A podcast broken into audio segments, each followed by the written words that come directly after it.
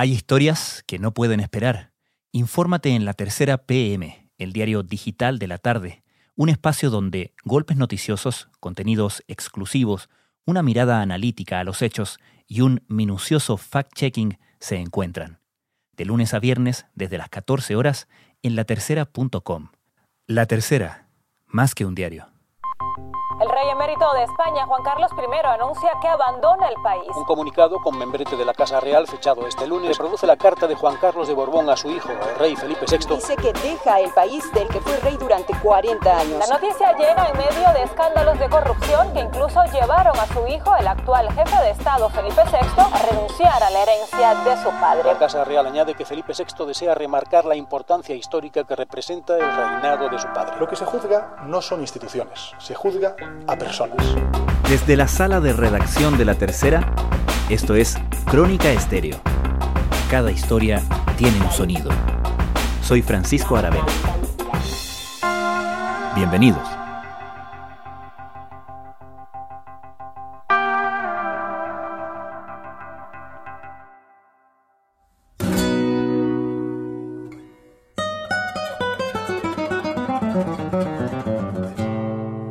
El lunes, una carta de rey a rey conmocionó a España. En un texto que sirvió como un calculado comunicado público, el rey emérito Juan Carlos I le decía a su hijo, el rey Felipe VI, que había tomado la meditada decisión de dejar el país. Algunos dijeron que el rey se alejaba para salvar a la monarquía. Otros calificaron la maniobra como una huida. Si de algo debía salvar Juan Carlos a la monarquía era de sí mismo. Tras haber ocupado un sitial heroico en la historia de la recuperación democrática española, una serie de escándalos derivaron primero en su decisión de abdicar en favor de su hijo en 2014 y ahora de dejar el país, aunque no se sabe por cuánto tiempo. En el centro de todo, un escándalo que involucra una investigación de las fiscalías suiza y española sobre sus cuentas en el extranjero y la del posible fraude fiscal y lavado de activos. El caso incluye la cercanía del rey Juan Carlos con la jerarquía de Arabia Saudita, las sospechas de pagos irregulares desde el país árabe y el patrimonio de la alemana Corina Larsen, conocida como una ex amante del monarca emérito. ¿Cómo se gestó la salida de Juan Carlos I del país? ¿Qué rol ha jugado Felipe VI?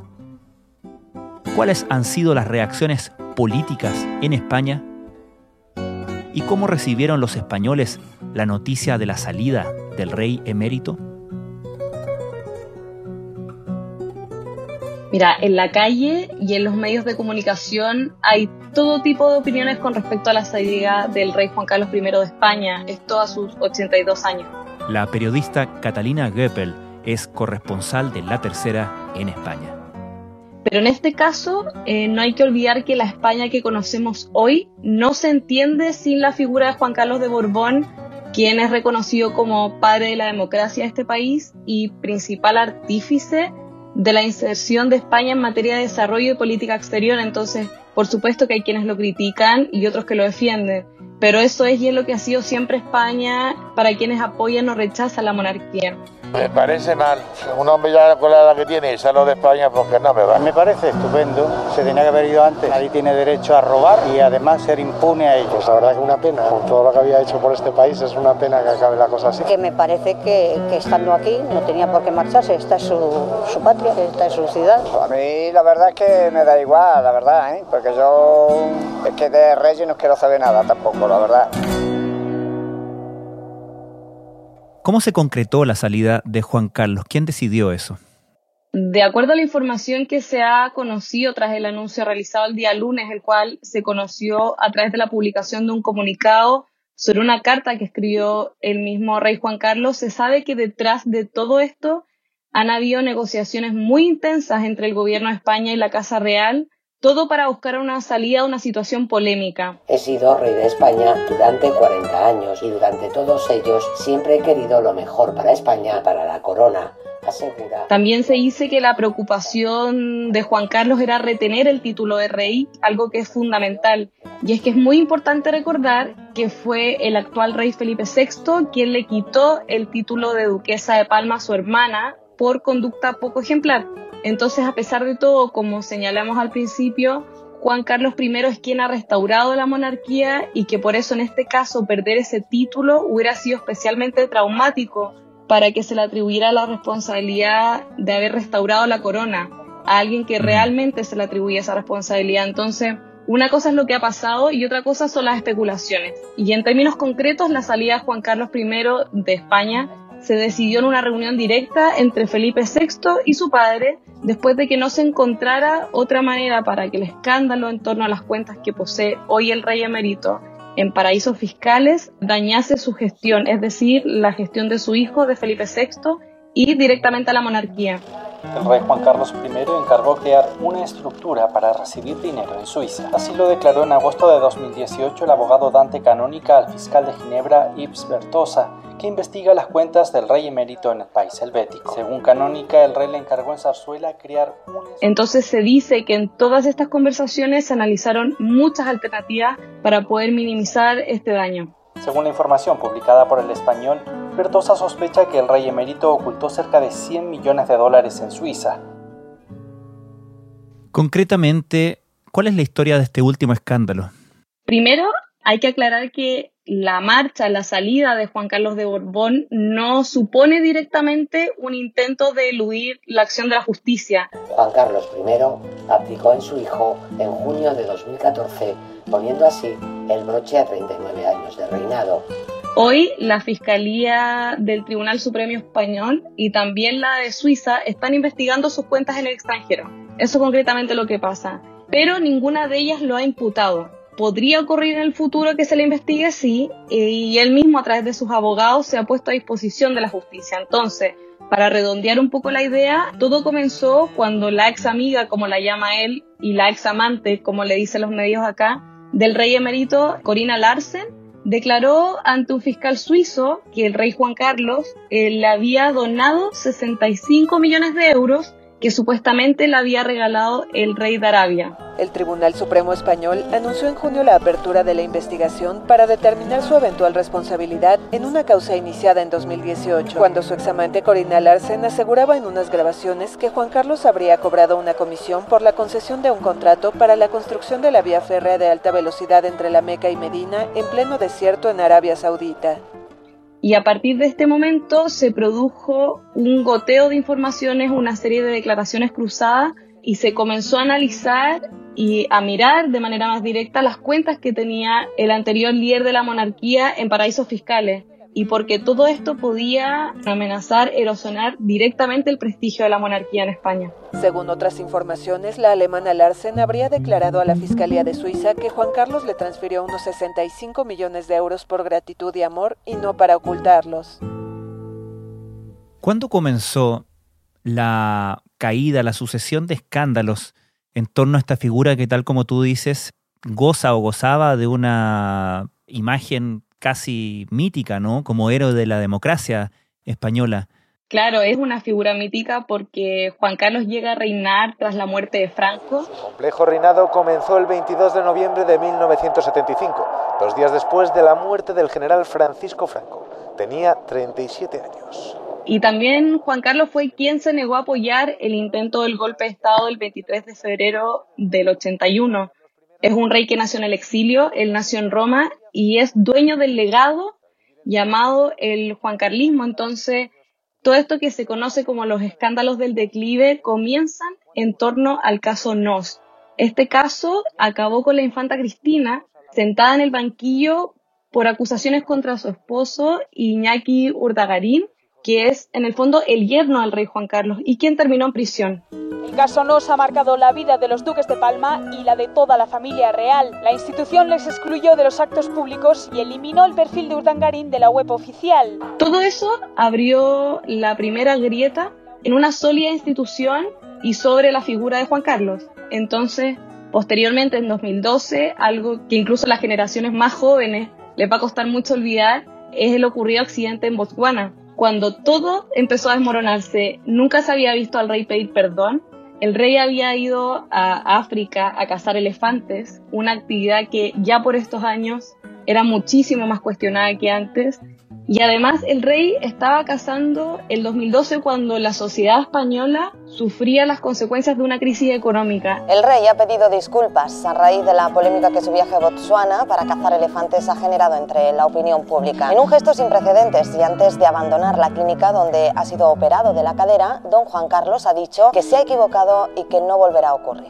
Entonces, como te mencionaba, fue la primera vez que se dice que el rey tuvo que escuchar a sus consejeros y fue cuando dijo, lo siento mucho, me he equivocado y esto no volverá a ocurrir. Sin embargo, fue un hecho que él jamás pudo borrar y que no va a poder borrar de su historia. Lo siento mucho, me he equivocado y no volverá a ocurrir.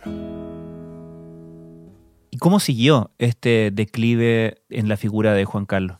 Bueno, el declive también pasó a la vida íntima y los cuestionamientos a la vida personal que tiene hoy la figura de Juan Carlos, el mismo caso de Corina y otras amigas, como se le conocían porque tan pronto él comenzó a reinar, se dice que había una suerte de pacto para que en esas épocas, en un comienzo, no se comunicara o no se hablara de la vida privada de la monarquía. Sin embargo, con el pasar de los años, todo ese tipo de noticias comenzó a ser más relevante y eso mismo también para el análisis de quienes son seguidores de la historia de la corona española, dice que también podría haber afectado la relación con su hijo, con Felipe VI. España ya tiene nuevo rey, Felipe VI. El BOE publicaba a las 12 horas de este jueves la ley de abdicación sancionada ayer por don Juan Carlos, en un breve y emotivo acto, en el que ponía fin a sus 39 años como jefe del Estado. Felipe VI, que justamente llega a convertirse en rey, después de que el rey Juan Carlos, justamente por esta sucesión de escándalos, decide abdicar al trono el año 2014. ¿Cuál ha sido la conducta de Felipe VI ante todos estos escándalos? Primero dicen que la salida fue presentada como una decisión voluntaria, sin embargo que esta salida, esta retirada del rey Juan Carlos de España fue consensuada con su hijo Felipe quien, a pesar de todos los cuestionamientos, eh, le mostró su respeto y su agradecimiento por este paso que está dando. En el fondo, si bien es un pacto consensuado, fue algo que hablaron entre ellos. Es importante también destacar que, a pesar de todos estos cuestionamientos, el legado que el rey Juan Carlos deja sobre su hijo al ser el artífice de los mejores momentos de la historia de España, como dicen sus seguidores. Y es que en España no había que ser necesariamente monárquico para declararse Juan Carlista. Porque Juan Carlos fue quien permitió que, por ejemplo, España pudiese acceder a la Unión Europea, a la OTAN, reforzó lazos con países iberoamericanos, también refuerza un poco o genera un peso sobre el legado que tiene que seguir hoy Felipe VI y es por eso que lo que se intenta hacer con esto es evitar que se empape su figura y la de la corona con una serie de escándalos. Entonces, es más, artículos, por ejemplo, del diario El País dicen que tras la decisión del rey emérito de abandonar España, la que se anunció el día lunes, dicen que Felipe VI quedó desnudo, que ya no lo protege ni la sombra de su padre ni tampoco lo amenaza. Entonces que hoy el desafío es que la institución debe sobrevivir sin su padre y que es él quien tiene que salvar a la monarquía distanciándose de Juan Carlos I. Y a propósito de eso, sabemos que existe y ha existido en España un eh, movimiento anti-monarquía que siempre ha sido minoritario. Este tipo de hechos, este tipo de escándalos, ¿ponen en mayor peligro la monarquía como institución? ¿Cuál es el análisis que se hace en esos términos? En términos políticos, efectivamente, como tú dices, siempre han existido movimientos contrarios a la monarquía, pero recordemos el importante respaldo que también posee esta institución, la más importante del Estado en este país. Entonces, en términos de reacción política, la postura oficial del gobierno actual, que es el gobierno de Pedro Sánchez y que es similar a la de gobiernos anteriores, es que hoy no está en cuestión la forma del Estado, que es la monarquía como la institución principal que decíamos recién. El gobierno y, yo como presidente eh, manifiesta su absoluto respeto a las decisiones que ha tomado la Casa Real. Sino que hoy no se juzgan a las instituciones, sino que se juzga el actuar de las personas. Y en este caso, los ojos estaban puestos sobre el rey, Juan Carlos. En este país ha habido casos eh, supuestamente de corrupción vinculados a partidos políticos, a agentes sociales, y no se han cuestionado ni el sistema de partidos políticos, ni tampoco a los agentes sociales. ¿Qué quiero decir con esto? Lo que se juzga no son instituciones, se juzga a personas. Y a propósito de eso, ¿qué reacciones ha provocado todo esto justamente en el ámbito político? Esto ha generado grandes polémicas porque, como señalábamos, para ejecutar la salida de Juan Carlos también hubo participación de la Moncloa, que es eh, el área política del gobierno de Pedro Sánchez. Las acusaciones comenzaron a salir de sectores, por ejemplo, por parte del presidente de Vox, Santiago Abascal, quien acusó al presidente del gobierno socialista de Pedro Sánchez y también a su vicepresidente de una traición repugnante por resguardar a la corona en el marco de todo lo que ha sido las polémicas con Juan Carlos. También desde Esquerra Republicana pidieron a Carmen Calvo, que es la vicepresidenta del gobierno, que comparezca este mes al Pleno del Congreso para que ella explique el papel que jugó el Ejecutivo en lo que llaman la huida de España del rey Juan Carlos. Se dice que Carmen Calvo fue una de las principales negociadoras y artífices de lo que fue la salida del rey emérito. Sin embargo, todavía nadie ha procurado esclarecer la situación, ni tampoco se ha dado a conocer cuál es el paradero del rey emérito ni dónde va a vivir. En el caso también de Pablo Iglesias, él dice que el gobierno no puede mirar hacia otro lado ante lo que sería una huida indigna de Juan Carlos I.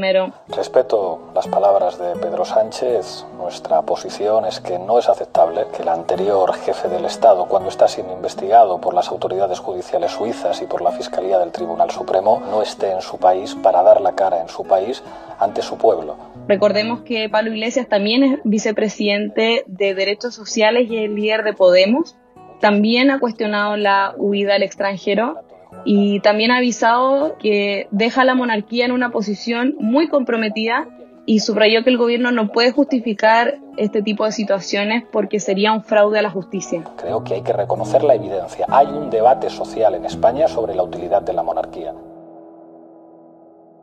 Como tú dices, Cata, no existe, por lo menos todavía, una causa abierta contra Juan Carlos, pero ¿cuáles son las grandes interrogantes que quedan para lo que puede pasar en el futuro y cuáles son las grandes preguntas que quedan después de lo ocurrido esta semana. Algo adelantábamos recién de lo que queda pendiente de esta salida consensuada, como dicen, entre padre e hijo y aceptada por la Moncloa, es que a partir de este momento queda pendiente saber en qué país va a ir a vivir y cómo se va a mantener en el futuro el rey emérito, porque si bien hay medios de comunicación que lo han situado en República Dominicana y otros en Portugal, nadie ha confirmado esta información y también hay que recordar que fue Felipe VI quien le quitó hace unos años la asignación de casi 200 mil euros anuales que recibía el rey emérito de los presupuestos de la Casa Real.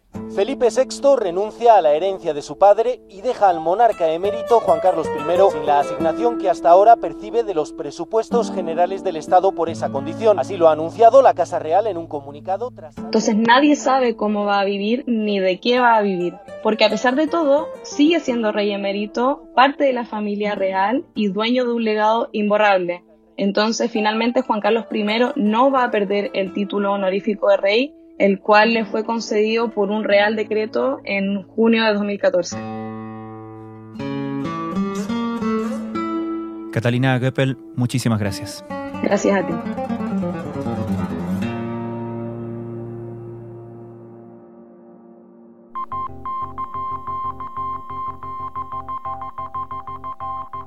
Crónica Estéreo es un podcast de La Tercera. La producción es de Rodrigo Álvarez y Melisa Morales. Y la edición de quien les habla, Francisco Aravena. La postproducción de audio es de Michel Poblete. Nuestro tema principal es Hawaiian Silky de Sola Rosa, gentileza de Way Up Records. Nos encontramos pronto en una nueva edición de Crónica Estéreo. Les recordamos que todos nuestros episodios están disponibles en latercera.com Spotify, Apple Podcasts, Google Podcasts y donde sea que escuchen sus podcasts.